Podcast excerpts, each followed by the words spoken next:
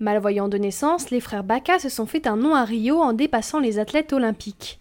Arrivés premier et quatrième avec des temps records aux 1500 mètres, ces jumeaux d'Algérie brouillent la frontière entre le sport olympique et paralympique. Leur secret? L'entraînement, répond à l'AFP Abdelatif Baka, 22 ans, vainqueur de la finale du 1500 mètres qui marquera cette édition des Jeux paralympiques à Rio. Dimanche, les quatre premiers à avoir franchi la ligne d'arrivée ont été plus rapides que le champion olympique trois semaines auparavant. Avec un temps de 3 minutes 48 secondes et 29 centièmes, Abdelatif a remporté la médaille d'or, la première de son pays, décrochant au passage le nouveau record du monde paralympique. Le jumeau d'Abdelatif, Fouad Baka, a lui échoué au pied du podium avec un temps de 3 minutes 49 secondes et 84 centièmes. Pour autant, il reste meilleur que le champion olympique, l'américain Matthew Centrovitz, qui lui a fait 3 minutes 50 secondes et 0 centièmes, vainqueur de la course la plus lente depuis 1932.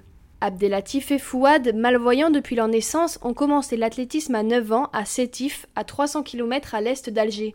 Pour le premier, vainqueur de la médaille d'or aux 800 mètres à Londres en 2012, il s'agit de ses deuxièmes jeux.